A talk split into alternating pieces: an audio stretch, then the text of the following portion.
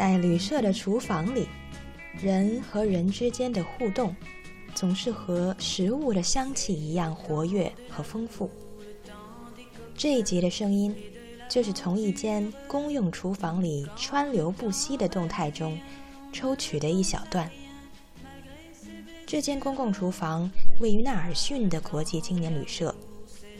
纳尔逊，英文名字 Nelson，是新西兰南岛最北端的一座小城。它被称作新西兰最阳光普照的城市。这里是新西兰野生故事第三集。在纳尔逊的国际青年旅社里，我做了两个多月的常住居民，在这儿工作换取免费住宿，再做些另外的工作贴补用度。工作之余，充足的自主时间让我有机会去探索和吸收这所旅社和这座城市里蕴藏的丰富。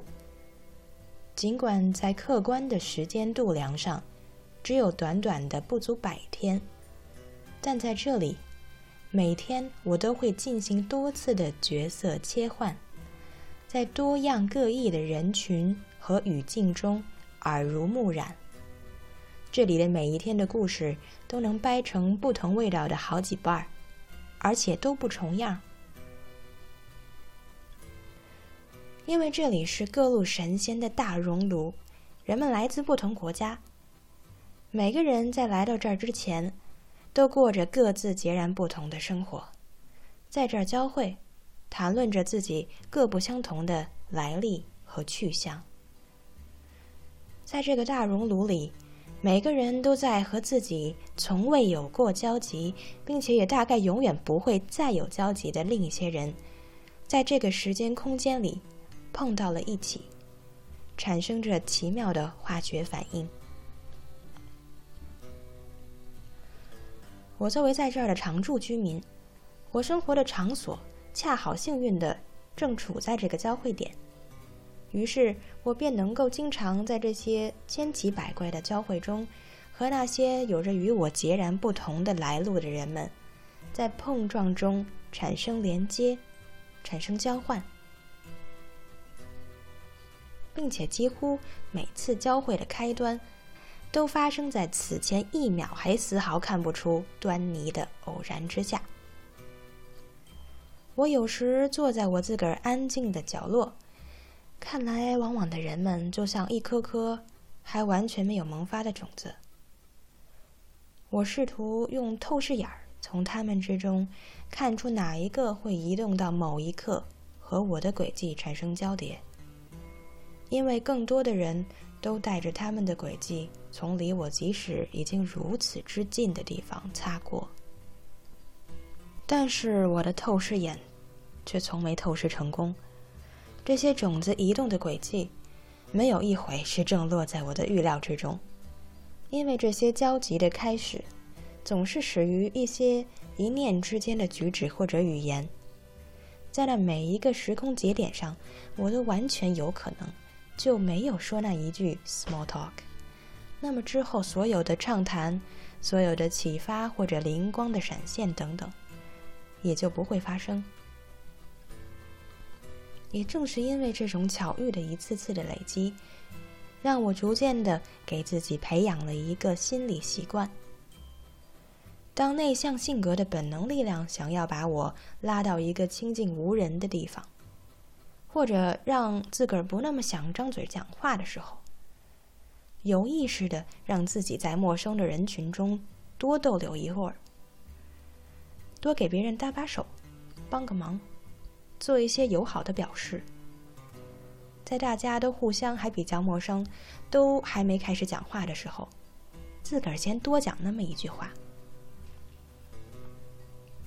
尽管这样。和自己的自然倾向反着来，在开始的时候会觉得费劲儿，但很多时候会欣喜的发现，自己和一个又一个起初看起来相距甚远、毫无共同点的男女老幼、不同种族的人们，就在自己随口这一句话的牵引之下，嘣儿的搭上了交集。开口之前，他们看上去就像会在英剧、美剧、韩剧、日剧各种剧里见到的人物形象的活体，但仍然只是像动起来的雕塑，带着距离感和不真实感。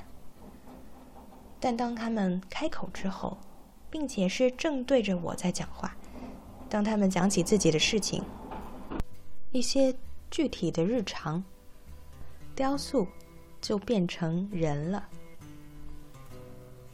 当然，也并不是每一个交集、每一次聊天都自带光环，充满猎奇的闪光，或者令人兴奋的共鸣。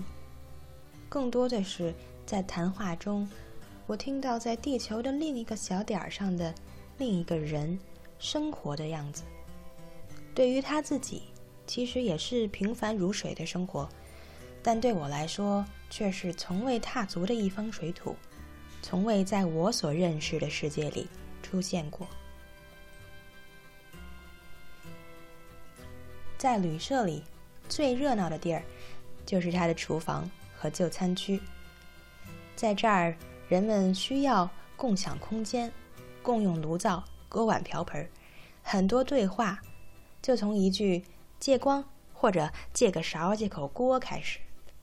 而且，当然，食物的香气是最让人放松、最能神不知鬼不觉的让隔阂消散的。一种典型的情况是，一个人在等着自己煮意面的水开之前。手叉着腰，盯着锅无所事事的时候，被忽然涌进鼻子里的一股香味儿拉得扭过头去。这个自然的动作，很多时候就跟着一句对对方的夸赞，或者一个好奇的问题：“您这做的是什么好吃的？”在这之后，在有趣的发展中。他忽然被自己铺锅的面条从沉浸的对话中揪回来，再回味时，总会对等待水烧开的这段看似无用的时间，多一些耐心和宽容。这也正是我和索菲亚的对话开始的方式。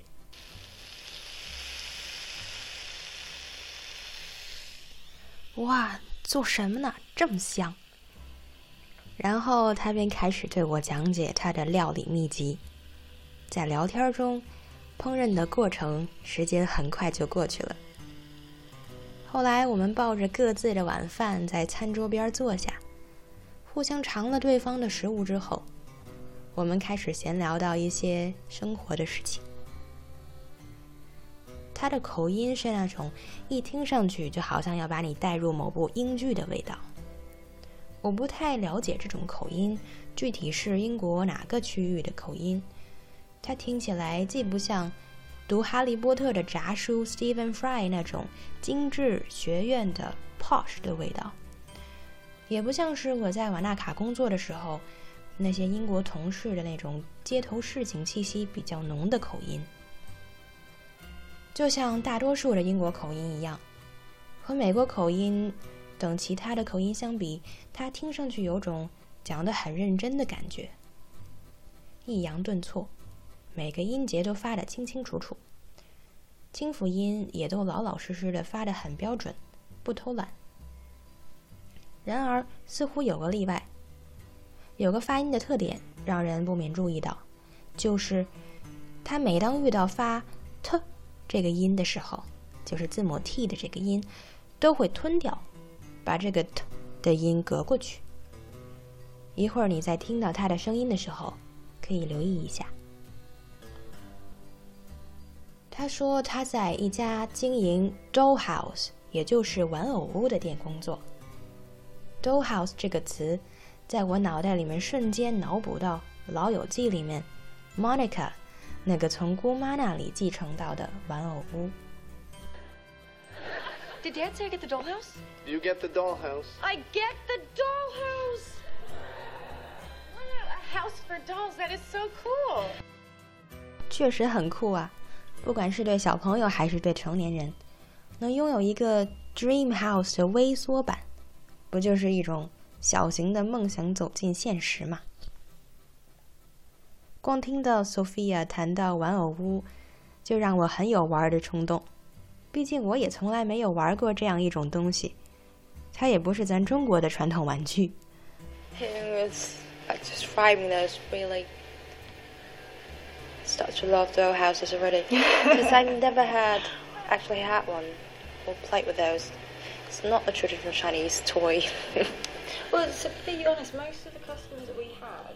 索菲亚说：“事实上，他们的顾客之中，大多也都是上了年纪的女性，而他们现在想来买一座玩偶屋的原因，也正是因为在他们小的时候，从来没有拥有过一座属于自己的玩偶屋，亦或者是他们小时候喜爱的那座玩偶屋后来被父母丢掉了，而他们现在就是希望可以来填补童年的时候未完成的愿望。” Well, to be honest, most of the customers that we had, they were sort of older women, and the story behind it was either they never had one, or they had one and their parents got rid of it. Mm. And it was always something they'd always wanted back. Like There's they were missing always something. unfulfilled wishes. Yeah, yeah. 我脑海中对于玩偶屋的样子的概念，也是来自于《老友记》。 Look at it. Wallpaper's a little faded. That's okay. Carpet's a little loose. Hardwood floors. hey. Oh. Oh, Monica. It's so beautiful. I know. So I'm here, ready to play. Okay. I brought a bunch of stuff for the house. So check it out. Haha. What's this? That's a dog. Every house should have a dog. Not one that can pee on the roof. 随便你创造怎么样的迷你世界都可以，你可以放一只超级大狗进去。所以，比一栋现实生活中的真房子更妙的是，你可以像菲比一样，在玩偶屋里面插入各种稀奇古怪的人物，给他们安排设定各种异想天开的情节。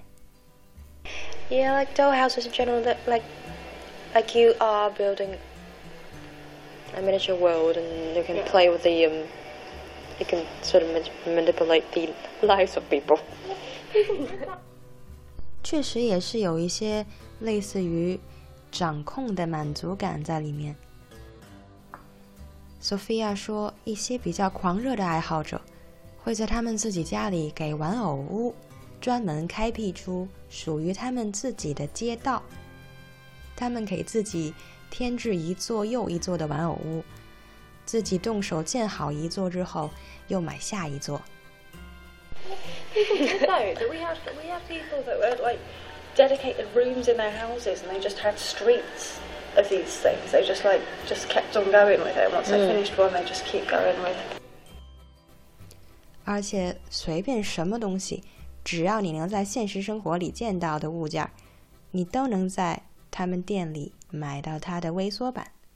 如果顾客想要某种他们从来没有见过的物件儿，店里没有现成的在卖，他们就会为这位顾客定做出来。And you can get like everything for them. If you can think about it in real life, you can get it in miniature. And then if you couldn't, we would make it. Like if somebody wanted something that we'd never seen, so okay, well, we can do that for you. We can find a way. So is it like is your shop um, a pretty old one? Um, it's been around for about twenty years, I think. Probably more than that.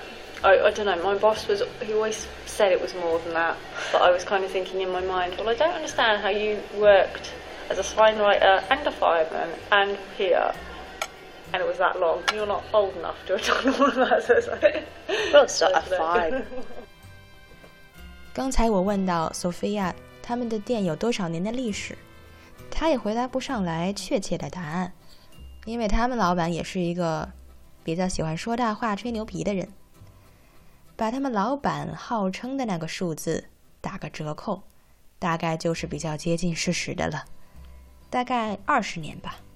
But his yeah his um, time for things was always a little bit out. Like we'd move shop and he'd be saying to people that had been there for five years, it's like, no, we haven't. I've been working for you for eight, so how could we have been there for five? I'm like, so yeah. Yeah, it doesn't help. But I think Makes a good impression. yeah, I think about twenty years. I think. So that shop in Oxford too? It's in Twyford, so it's near Henley. So it's in. Oh, it's not in Oxfordshire. It's just outside. It's in Berkshire. 我问到他们店铺的地址，随后索菲亚说起她为什么即使在自己搬家搬到距离店铺更远的地方之后，仍然选择继续在这里工作。 But at the time that I started working there, I lived very close to it, and then I moved and just carried on working there. It was just kind of e- I enjoyed it, and it was easy to kind of stay there rather than look for something else.